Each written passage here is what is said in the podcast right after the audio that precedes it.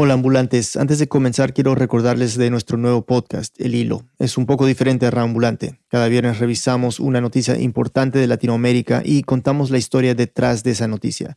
Y claro, en estos días ese tema es coronavirus. El episodio del viernes pasado, por ejemplo, reportamos desde Guayaquil, Ecuador, una de las ciudades más golpeadas de la región. No se lo pierdan. Además, quiero recordarles que cada viernes por las próximas cinco semanas vamos a poner el episodio de El Hilo en este feed. O sea, Reambulante los martes, episodio extra de El Hilo los viernes. La idea es servirles mejor durante este periodo tan complejo. Más información en elhilo.audio. Ok, entonces aquí va el episodio. Bienvenidos a Reambulante desde NPR. Soy Daniel Alarcón.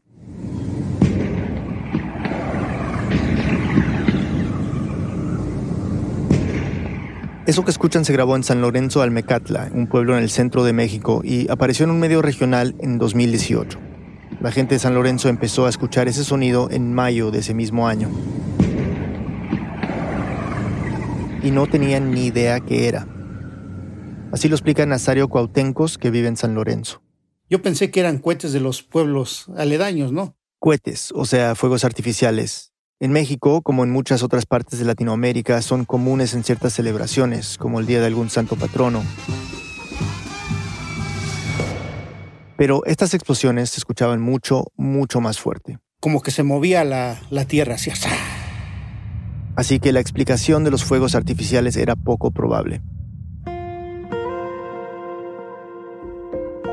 San Lorenzo es una comunidad pequeña a las afueras de la ciudad de Puebla. Tomas la carretera que te lleva hacia la salida al noroeste de la ciudad, pasas algunas zonas industriales y en pocos minutos te encuentras en un lugar más rural. Planicies verdes con mucho sol, atravesadas por más carreteras que conectan los varios pueblos de la región.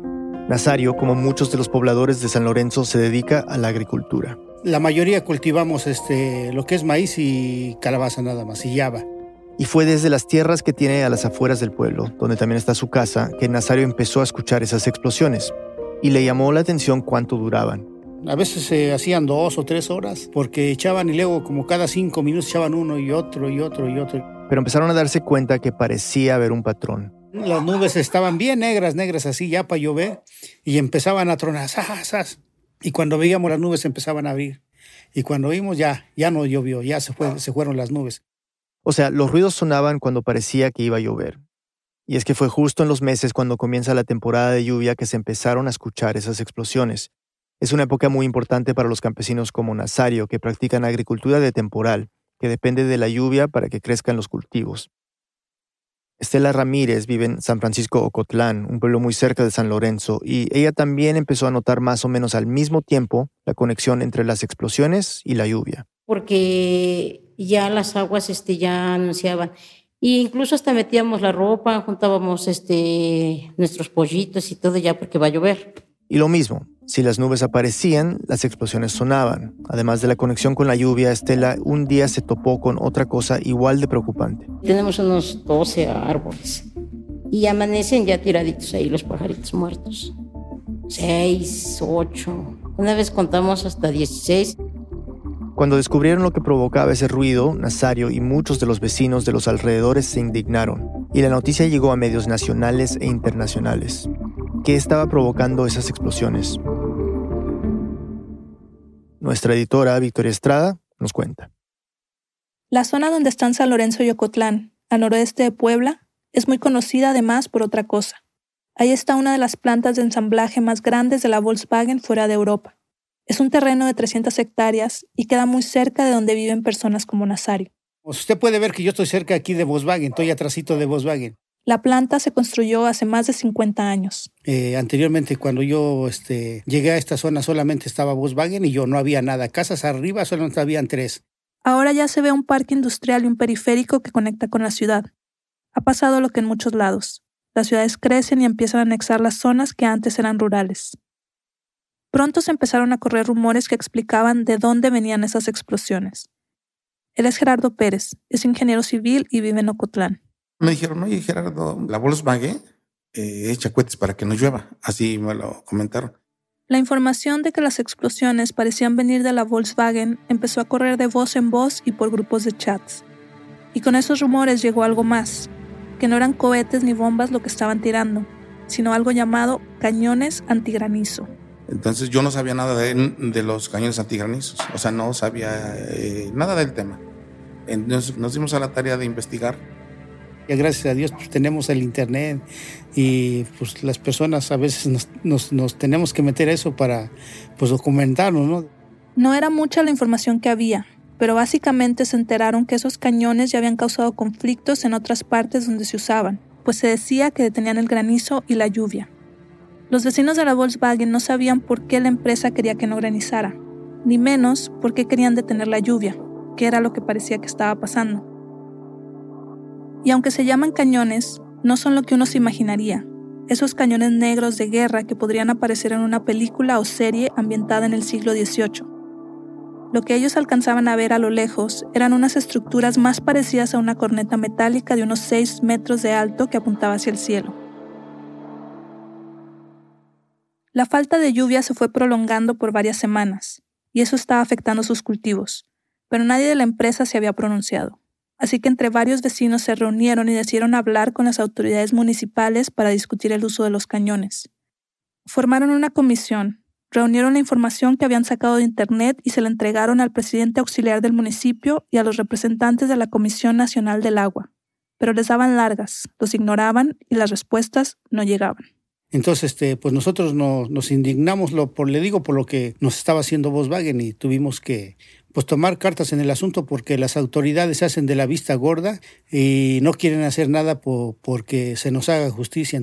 Así que los vecinos decidieron hacer algo para que tanto la empresa como las autoridades les prestaran atención.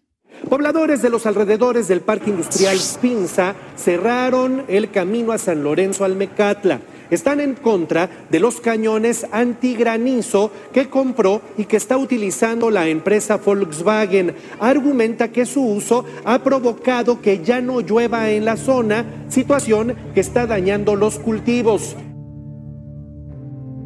El primero de junio de 2018, un grupo de unos 200 vecinos bloqueó la carretera y uno de los accesos a la planta de Volkswagen. Formaron una barrera para impedir el paso de los vehículos y llevaban carteles que decían, por el agua y no cañones antigranizo. Los vecinos declararon lo que buscaban ante los medios. Nuestras peticiones son que quiten los cañones antigranizos definitivamente y que si los vuelven a utilizar vamos a volver a cerrar, que hagan el, el pago económico por pérdida de cosechas en general. Ese día el bloqueo de la carretera y del acceso a la planta de Volkswagen duró cinco horas. Un representante de la empresa salió a dar una declaración donde admitía que sí estaban usando esos cañones antigranizo, pero pidió que se creara una mesa de diálogo entre los vecinos, las autoridades y Volkswagen para explicar cómo funcionaban. Este es Nazario otra vez. Y ellos nos decían que, los, los cañones antigranizos no le hacían daño al campesino, que era este, pura superstición de nosotros y que no, que ignorábamos cuál era el efecto que, que producían. Y además decían que tenían los permisos necesarios para usar los cañones, así que no dejarían de dispararlos. Aquí hagamos una pausa para explicar cómo funcionan estos cañones. Es un tema complejo, así que vamos por partes. Los cañones que estaba usando la Volkswagen los había comprado de una empresa española llamada Sociedad Protección Antigranizo, o SPAC por sus siglas. Este es David Olivier, el director general de SPAC, describiendo para un canal de televisión cómo es que, según ellos, funcionan estos cañones. Lo que hacemos es una inyección de gas acetileno dentro de esa cámara de combustión, creamos una chispa esa chispa genera una, explosión y esa explosión produce una onda expansiva que es la que se, la que se expande hacia, hacia la atmósfera. Según la SPAC, la explosión produce ondas de choque, o sea, que van más rápido que la velocidad del sonido local. En su página web tienen un video promocional donde se supone que explican cómo funciona. Es puro dibujito en realidad. Se ve que de un cañón disparan una onda blanca que se va expandiendo y va creando como una especie de domo. En la animación se ve cómo apenas unos copos de nieve que simbolizan el granizo cruzan el borde del domo, se transforman en gotas de lluvia. Lo importante es que según esta explicación, las ondas no afectan la caída de lluvia. La SPAC lleva ya 40 años en el mercado y dicen que han vendido estos cañones a más de 20 países entre ellos Argentina, Nueva Zelanda, Australia y ahora México. La mayoría de sus clientes son agricultores, que tienen cultivos vulnerables al granizo, como la pera o el durazno. Pero claro, Volkswagen no estaba cultivando frutas, sino armando autos, que se quedan al aire libre y también pueden ser dañados por el granizo. Ni Volkswagen ni la SPAG han revelado cuál es el precio de los cañones que se instalaron en la armadora, pero se ha reportado que les pudo haber costado más de un millón de pesos, unos 64 mil dólares al cambio de la época. Es bastante menos de lo que cuestan otras alternativas, como los seguros por las pérdidas que pueda causar el granizo o las mallas antigranizo. Por ejemplo, para instalar la malla se reportó que Volkswagen necesitaría pagar una licencia al municipio de más de 4 millones de pesos, más de 200 mil dólares en ese entonces, y a eso añadir el costo de la malla y su instalación. Comparado con eso, los cañones son una ganga. Esa primera protesta no tuvo mucho eco. Los campesinos reportaron que la Volkswagen siguió usando los cañones durante junio y julio del 2018, pero a los vecinos de San Lorenzo y Ocotlán se le unieron productores de otros pueblos vecinos, como Canoa, San Miguel Espejo, Xonacatepec, Aparicio, Acajete, Tepatlaxco y la Junta Auxiliar de la Resurrección. En una rueda de prensa a principios de agosto, los campesinos anunciaron que, según sus estimaciones, ya se habían perdido casi 2.000 hectáreas de maíz y, según declararon, eso había afectado a unas 100.000 personas en la región. Como respuesta, el secretario estatal de Desarrollo Rural, Sustentabilidad y Ordenamiento Territorial anunció que la Comisión Nacional del Agua había descartado que los cañones tuvieran efectos negativos. Pero aún así, el gobierno de Puebla le había pedido a la Volkswagen que dejaran de usarlos hasta que se determinara si realmente habían tenido algo que ver con la falta de lluvia en la zona. O sea, que por lo menos se tenía que investigar las quejas de los vecinos agricultores. Pero los cañones seguían retumbando. Así que el 8 de agosto volvieron a tomar la carretera. Esta vez la toma duró una hora y terminó igual que la vez pasada, con un acuerdo para empezar mesas de diálogo entre la empresa, las autoridades y los campesinos. Aunque las protestas de los campesinos parecían no llegar a mucho, los medios cada vez ponían más atención a lo que estaba pasando en Puebla, y pronto, de ser una noticia local, llegó a medios nacionales. Para tratar de explicar los efectos que tenían los cañones, los medios empezaron a consultar con investigadores y académicos. En uno de los noticieros salió una nota donde entrevistaron a Jesús Gómez, un doctor en edafología, o sea, estudios del suelo, que se especializa en cambio climático. Fue muy enfático en lo perjudicial que eran estas ondas de los cañones. Hay un daño colateral muy alto. Cambia radicalmente toda la condición, sobre todo de balance de humedad, por, eh, que disminuye muy considerablemente la precipitación. Pero no todos los investigadores que entrevistaban los medios parecían coincidir. Mientras que Gómez decía que los cañones disminuyen la lluvia, en otro noticiero, una doctora en física, Belinka González, dijo otra cosa. Lo que provocan es que llueva, no que no llueva. No existen métodos para hacer que no llueva. Lo que haces es que llueva en otra región o en otro momento. Y puedes evitar que el agua llegue a congelarse y caiga en forma de granizo, haciéndola que se precipite antes. Pero tampoco era claro que eso era lo que estaba pasando, porque no había lluvia en la zona. Todo el asunto era muy confuso. Como respuesta a toda la atención que estaba trayendo la noticia, el 13 de agosto de 2018, representantes de la Volkswagen dieron una conferencia de prensa para explicar cómo funcionaban esos cañones y por qué seguían usándolos. En la conferencia estaban tres ejecutivos de Volkswagen. La primera en hablar fue Sara Marengo, asistente técnico de la oficina de la presidencia de Volkswagen de México, quien quiso dejar una cosa muy en claro. El objetivo manifiesto de Volkswagen de México es la protección del medio ambiente el agua, el suelo, del aire y los recursos en todos sus procesos de producción, así como una relación de buena vecindad. Luego, Julio Marín, gerente de gestión ambiental, sustentabilidad y sistemas de gestión para Volkswagen, explicó que habían instalado los cañones porque 2017 había sido un año con tormentas de granizo especialmente fuertes, que habían dañado los autos nuevos que se armaban y guardaban en los lotes. Eso les había causado pérdidas de 20 millones de dólares, así que habían comprado tres cañones, aunque para ellos tienen un nombre más complejo, dispositivos sónicos antigranizo.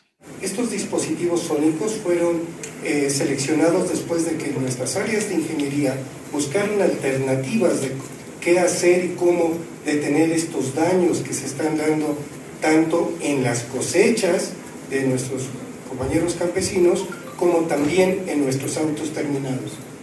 Sobre las preocupaciones de los campesinos, solo dijeron que estaban haciendo los estudios de impacto ambiental que les había pedido el gobierno, pero insistieron en que habían consultado otros estudios y expertos que les habían dicho que los cañones no afectan la lluvia y por ende no deberían afectar a los campesinos.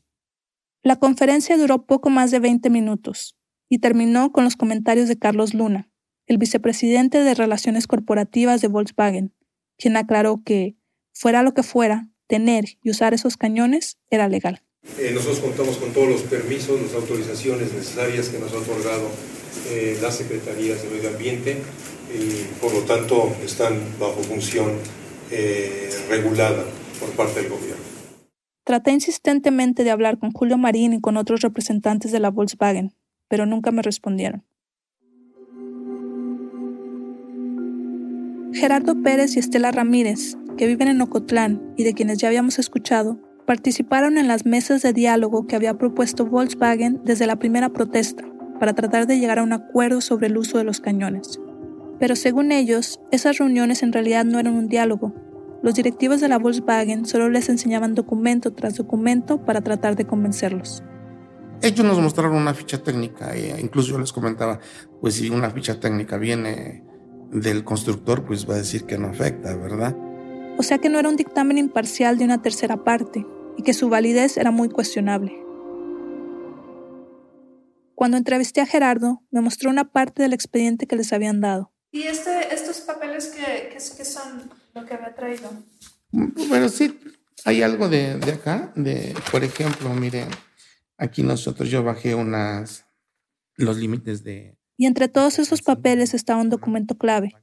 Era la evidencia clara de que no era cierto que estaban cumpliendo con las condiciones del permiso que les había aprobado el gobierno. Este es el expediente que teníamos, ¿no? Dice, los dispositivos antigranizos operarán menos de dos horas por año y contarán con un sistema antisonoro que reduce significativamente el nivel del ruido. O sea, aquí claramente lo está diciendo que deben de, operar menos de dos horas por año. Y, la, y, en unas, y en un solo día, ellos mismos dieron el, el expediente, fueron eh, casi, aquí tienen, del 23, 24, de abril a mayo, fueron 11 horas nada más. O sea que ellos mismos habían llevado el registro de cuántas veces y por cuánto tiempo los habían prendido. Y eran muchas horas, más de las dos que autorizaba el permiso. También decía que la Volkswagen necesitaba obtener las autorizaciones que fueran necesarias a nivel municipal, estatal y federal. Y ese fue otro punto que los vecinos sabían que no habían cumplido. Porque también nosotros como pueblos originarios para para que se haga este tipo de proyectos mm, deben de ser consultados a los pueblos originarios. Y esto es importante porque según los tratados internacionales que México ha ratificado, los pueblos originarios tienen el derecho a ser consultados previamente sobre cualquier situación que afecte sus intereses.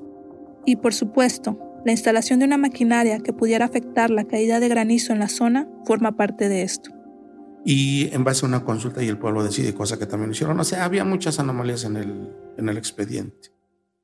A pesar de todas estas anomalías, los vecinos nunca sintieron que tenían el respaldo de las autoridades en sus reclamos.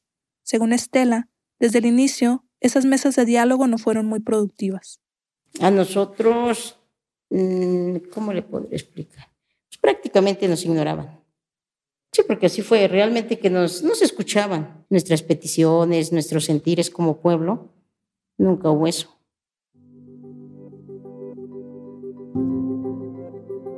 Hasta este momento había dos cosas claras. Volkswagen no dejaría de disparar los cañones para disolver el granizo y los vecinos no dejarían de reclamar para que les devolvieran las lluvias. Esto llamó la atención de muchas personas en el país, pero sobre todo de algunos meteorólogos, que empezaron a decir algo que contradecía tanto a la empresa como a los campesinos, que los cañones antigranizo no servían para nada. Una pausa y volvemos. Este podcast y el siguiente mensaje son patrocinados por Squarespace, el creador de sitios web dedicado a proporcionar a sus clientes plantillas fáciles de usar y diseñadas por profesionales. Únete a los millones de diseñadores gráficos, arquitectos, abogados y otros profesionales que usan Squarespace para promocionar su negocio. Visita ya squarespace.com/npr para obtener una prueba gratuita de 14 días. Y cuando estés listo para lanzar tu página, usa el código NPR para ahorrarte 10% en la compra de tu primer sitio web o dominio. Ya sea que hablemos de las protestas de atletas, la prohibición de que los musulmanes ingresen al país, la violencia con armas de fuego, la reforma educativa o la música que te está dando vida en este momento, la raza es el subtexto de gran parte de la historia estadounidense y en Code Switch de NPR ese subtexto se vuelve texto. Suscríbete y escucha todos los miércoles. Mientras dormías, un montón de noticias estaban pasando alrededor del mundo.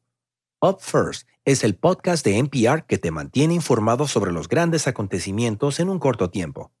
Comparte 10 minutos de tu día con Up First desde NPR, de lunes a sábado. Estamos de vuelta en Reambulante, soy Daniel Alarcón. Antes de la pausa escuchamos los problemas que tuvieron los vecinos de San Lorenzo Almecatla, de Ocotlán y otros pueblos vecinos de Volkswagen. En la primavera de 2018, la planta armadora empezó a usar cañones para detener el granizo que estaba dañando los carros en sus lotes. Los vecinos decían que los cañones estaban ahuyentando la lluvia, pero la empresa aseguraba que solo afectaban el granizo y que además tenían los permisos para usarlos. Pero lo único cierto es que no estaba lloviendo como normalmente pasaba en esa época. Eso estaba afectando las cosechas, así que habían empezado a protestar para exigir que Volkswagen dejara de usarlos. Pero a ese conflicto se agregó la voz de algunos científicos, como ella, Graciela Raga. Su argumento era sencillo. Lo que puedo decirle es que no hay realmente estudios que hayan documentado que ninguno de los métodos tienen una efectividad probada. Menos que menos los de los cañones que están en superficie. Es totalmente no efectivo. Eso ya está, o sea, no hay forma. O sea que esos cañones en realidad no estaban haciendo lo que ninguna de las partes aseguraba. Victoria Estrada nos sigue contando. La idea de disparar al cielo para tratar de evitar que llueva o granice es muy vieja. Empezó hace más de 500 años con esos cañones de guerra que todos hemos visto. En esa época disparaban balas de cañón, metálicas y muy pesadas, hacia las nubes. Benvenuto Cellini, un escultor italiano renacentista, reportó en 1554 en su autobiografía que había logrado destruir una tormenta a cañonazos.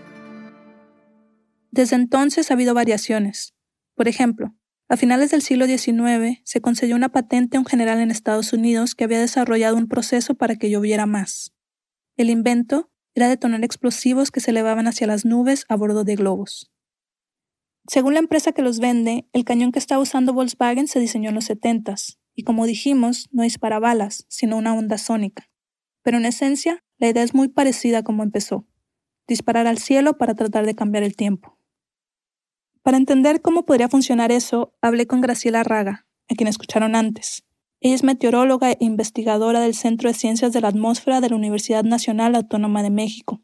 Tiene un doctorado en ciencias atmosféricas en Estados Unidos y ha trabajado en varios centros de investigación, incluyendo en Inglaterra y Canadá.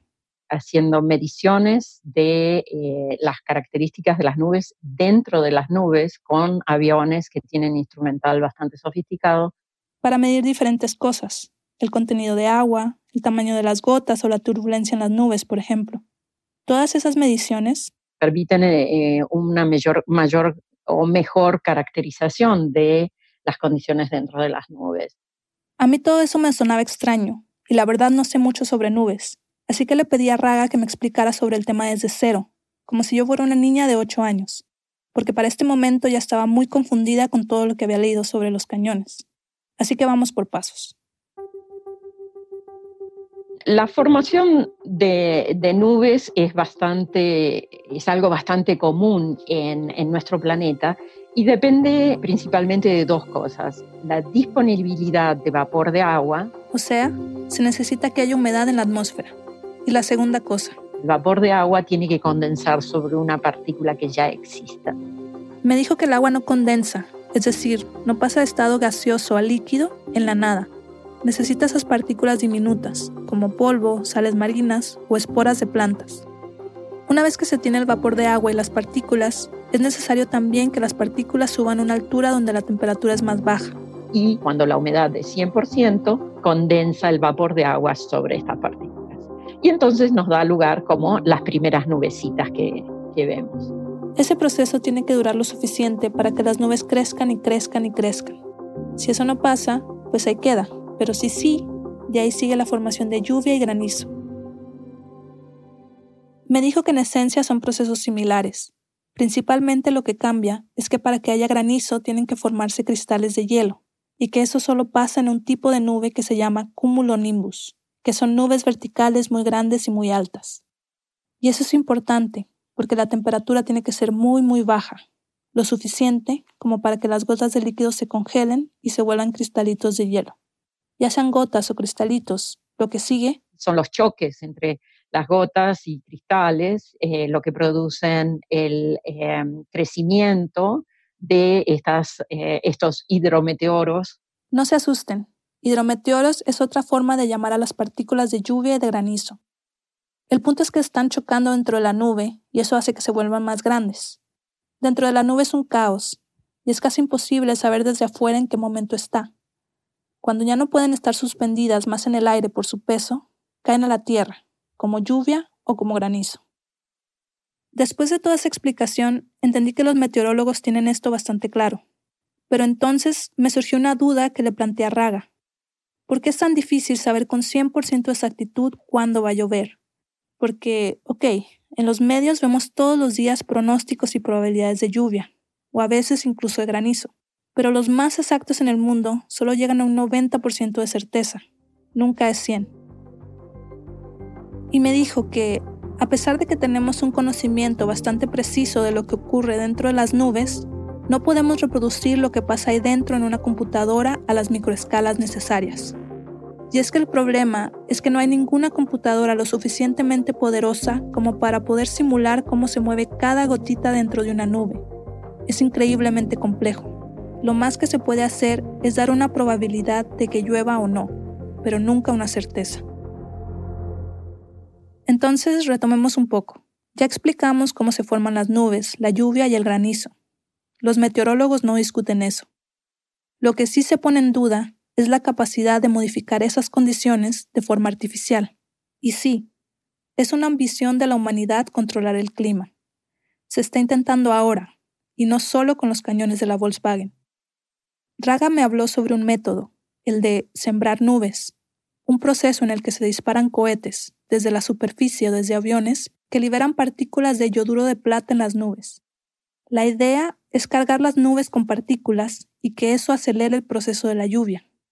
Eso haría que llueva antes y no se alcance a formar el granizo. De hecho, durante la ceremonia de inauguración de las Olimpiadas en China en 2008, se reportó que el gobierno usó este método para que no lloviera durante el evento. La ceremonia de inauguración estuvo seca. Pero aunque en el laboratorio se ha comprobado que el yoduro de plata sirve para condensar el vapor de agua, otra cosa es que eso sirva con las nubes. Porque hay que sembrar en un momento en particular. Ahora, ¿cómo llego a sembrar en ese instante en particular si tengo que pedir permiso para despegar con el avión? Entonces, realmente es muy difícil esa, eh, desde el punto de vista experimental, hacer esa siembra y que sea efectiva. Es muy complicado probar si la siembra de nubes tiene un efecto real o si es que en realidad no se iba a formar granizo y de todas formas iba a llover antes. Nunca es una certeza total. Entonces, la evidencia de que la siembra funciona o no no pasa de anécdotas. No hay datos duros que se puedan considerar pruebas para darle una validez científica a estos métodos. Pero Raga me aclaró que una cosa es la siembra de nubes y otra lo que hacen los cañones antigranizo. Los cañones no liberan partículas en las nubes, solo queman acetileno para producir una onda sónica. Y eso es importante, porque una de las críticas que se ha hecho a la siembra de nubes es que las partículas de yoduro de plata que se sueltan son tóxicas para los seres vivos. Las personas que apoyan el uso de la siembra argumentan que la cantidad de partículas que se liberan al ambiente no es suficiente como para causar daños, así que no hay problema. Aún así, su uso es controversial. En un artículo sobre el uso de los cañones que se publicó en Armenia, se proponía que eran una alternativa más ecológica a la siembra de nubes, porque no usan el yoduro de plata. El problema, claro, es que la explicación que dan los fabricantes sobre cómo funcionan los cañones no parece tener ningún sustento científico. Lo que dicen ellos es que... El principio físico es que el, el, aire que está contenido en las semillas del granizo va a vibrar con el sonido y va a hacer que se rompa el granizo. Lo que decía Olivier en el video que escuchamos antes. Pero no es tan sencillo decir que algo funciona porque hay un principio físico. Se necesita probar, por lo menos en el papel, con fórmulas y una teoría, y luego hacer pruebas para llegar a una conclusión. Yo conozco y conocía, varios han muerto, muchos de los más importantes físicos que han trabajado en el laboratorio estudios de granizo. Y eso no está probado. Y sí, trataron de probarlo. Se intentaron romper cristales de hielo en laboratorios con sonido, imitando lo que hacen los cañones, y no resultó. Por lo menos no a los niveles que se necesitaría para afectar una tormenta de granizo. Según Raga, no tiene sentido pensar que la explosión sónica del cañón va a deshacer el granizo cuando va cayendo, si las ondas expansivas de los truenos durante una tormenta, que son mucho más fuertes y están más cerca de las nubes, no deshacen el granizo. Entonces, realmente la efectividad de esa tecnología es nula.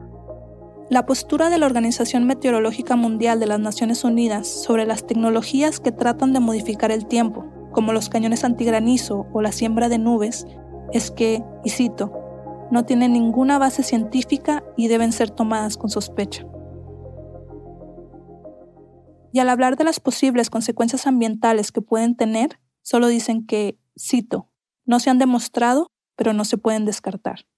Ciertamente tendría que haber mayor regulación y este es el rol del Estado, ¿no? En la regulación, de que no haya una propaganda totalmente falsa y que la gente no lo compre, pero, pero bueno, no hay mucha regulación en ese sentido en México.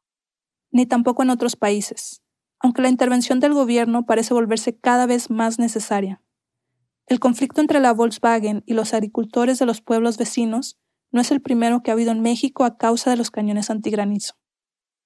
En Jalisco, otro estado del centro de México, ha habido problemas por su uso desde hace 10 años, pero ahí no era una planta armadora de autos la que empezó a usar los cañones, sino otros agricultores. Ellos los estaban usando para proteger sus cultivos de aguacate, fresas, arándano, moras y tomate, que son un tipo de cosecha que se ve muy afectada por el granizo, y que además son cultivos que no necesitan lluvia de temporada, porque utilizan el riego. O sea, que si dejara de llover, no los afectaría. En Jalisco pasó lo mismo que en Puebla. Los campesinos que no estaban usando los cañones y que tenían cultivos como el maíz, que necesitan la lluvia, empezaron a investigar con uno de los que hablaron fue con un profesor investigador de la Universidad de Guadalajara, Ricardo García de Alba. Yo estaba escéptico a esta tecnología, sin embargo, eh, muchos productores rurales del sur de Jalisco empezaron a tener inquietudes respecto a que se usaban una serie de artefactos que les impedía la lluvia los campesinos afectados en Jalisco también fueron a las autoridades a denunciar. Sin embargo, eh, la autoridad local, las autoridades estatales y federales estaban escépticos a situaciones de que una, una tecnología como el asunto de los cañones antigranizo pudiera inhibir la lluvia en particular. Que es la misma postura de la Organización Meteorológica Mundial y de la mayoría de los científicos. Pero lo que llama la atención es que este escepticismo e incertidumbre no hayan sido razones suficientes para prohibir el uso de los cañones, sino la excusa para no regularlos y dejar que se usaran sin antes hacer los estudios para medir los impactos que pueden tener en el ambiente. Para García de Alba, el tema es que el uso de los cañones se está volviendo un problema social. En todas partes del mundo donde se usan cañones, Argentina, Chile, España, Francia, en el norte del país, en el centro del país, donde quiera que se están usando los cañones, el reclamo social es exactamente el mismo. Que se regule o que no se permita su uso. Pero los fabricantes se escudan detrás de las afirmaciones científicas, que los cañones no afectan la lluvia, aunque convenientemente omiten que el mismo consenso científico dice que tampoco están afectando el granizo y que no está probado que los cañones sirvan para cambiar el tiempo. García de Alba en un inicio también había dudado que los cañones pudieran tener algún efecto. Iba en contra de todo lo que sabía sobre los procesos de formación de nubes y lluvia, pero ante la insistencia de los campesinos, quienes le relataban sus experiencias diarias, ese escepticismo se transformó en curiosidad. Así que ahora Él ve claro el papel que deben cumplir los científicos en este conflicto. La investigación tiene que resolver los problemas sociales. Y si esto es un problema, hay que darle respuesta y hay que explicar y hay que decirle a la sociedad qué es o no es lo que se están imaginando. O sea, hay que proponer investigaciones científicas serias, con pruebas reales, para resolver una problemática social que claramente existe. Porque aunque no afecten la caída de lluvia o el granizo, no es claro tampoco cuáles son los efectos que sí están causando los cañones. Y averiguar esto es complicado, porque García de Alba dice que no tiene todos los datos que necesita para saber cómo funcionan los cañones. Es una información que tiene que ver con derechos de autor, ¿no? Que tiene que ver con propiedad intelectual y propiedad industrial. Pues como vimos al comienzo, las explicaciones que se encuentran en los videos o en los sitios de internet de los fabricantes son bastante simples y vagas.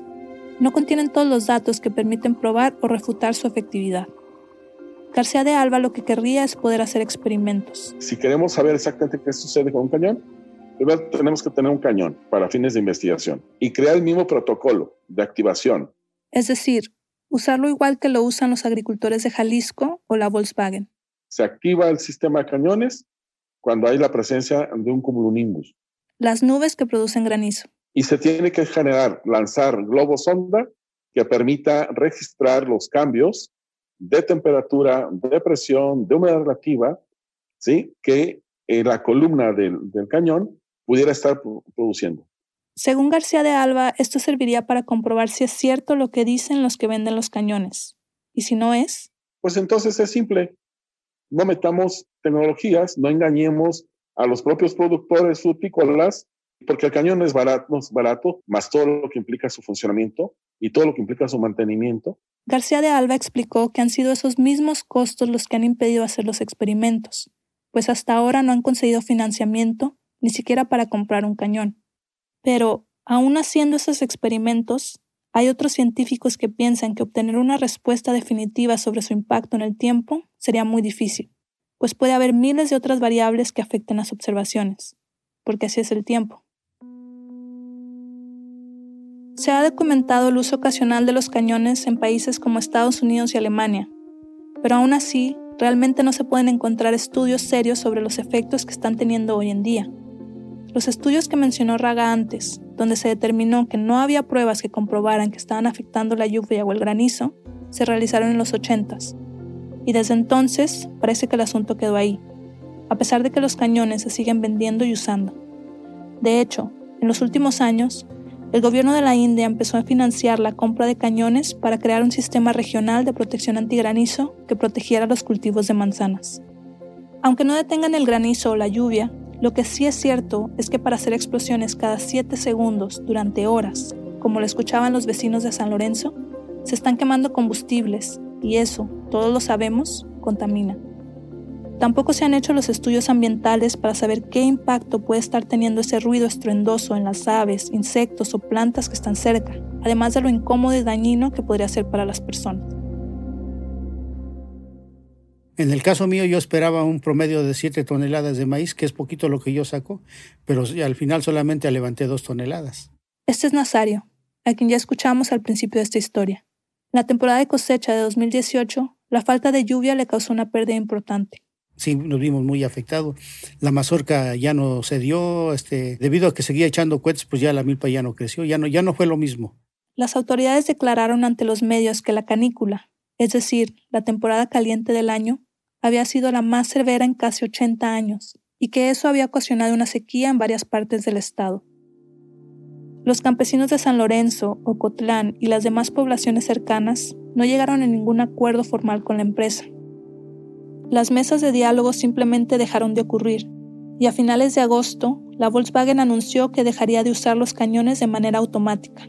Ahora solo lo harían de manera manual y que iba a colocar mallas antigranizo para resolver el problema que tenían con los carros que se veían afectados por el granizo. Según Nazario, esto ocurrió porque la Volkswagen ya no quería tener problemas. Porque si seguía usando iba, iba a ser un conflicto social aquí en el Estado. ¿Un, conflicto social como...? Es un conflicto social donde todos los pueblos se levantaran en contra de Volkswagen y podría terminar tal vez hasta quemada o echadas de acá del, del país.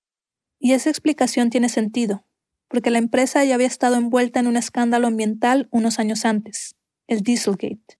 En 2015 se reveló que Volkswagen había instalado un software en sus carros para simular emisiones menos contaminantes al momento de someterlos a pruebas de los reguladores en Estados Unidos. Pero en realidad, los carros estaban contaminando a niveles más altos que los permitidos por ese país. Aunque las revelaciones sobre ese fraude habían sucedido en 2015, las consecuencias seguían en 2018. En mayo de ese año, cuando los vecinos apenas empezaban a darse cuenta de los cañonazos, el ex presidente ejecutivo de Volkswagen fue acusado de fraude y conspiración en los Estados Unidos en relación al llamado Dieselgate. Y las demandas en contra de la empresa seguían acumulándose con pérdidas de miles de millones de dólares. Al parecer, no fueron los argumentos científicos ni el reclamo de los campesinos lo que los hizo cambiar de opinión. Quizá burlarse de las leyes ambientales fue fácil para Volkswagen, meterle un software a sus autos y ya. Burlarse de la naturaleza, pues es más complejo. Estuve en San Lorenzo Almecatla y San Francisco Acotlán en el verano de 2019, un año después de todo el conflicto con la Volkswagen. Y las personas con las que hablé me contaron que ese año la cosecha iba mucho mejor. Este, pues aparentemente van bien, van muy bien ahorita hasta en este momento tenemos buen, buen avance de nuestras cosechas, van muy bien. Okay. ¿Todavía no sabe cuántas toneladas van a ser? No, todavía no sabemos cómo, cómo nos vaya, ¿no? Ojalá y siga lloviendo, porque dentro de poco va a empezar a gilotear y necesitamos el agua. Gilotear, que es cuando empiezan a salir las mazorcas de lote. Estela también me dijo otra cosa. Ya doy un año una ave muerta, no sé si se han dado cuenta, pero no hay aves muertas. Y claro, ya no se escuchaban los cañones.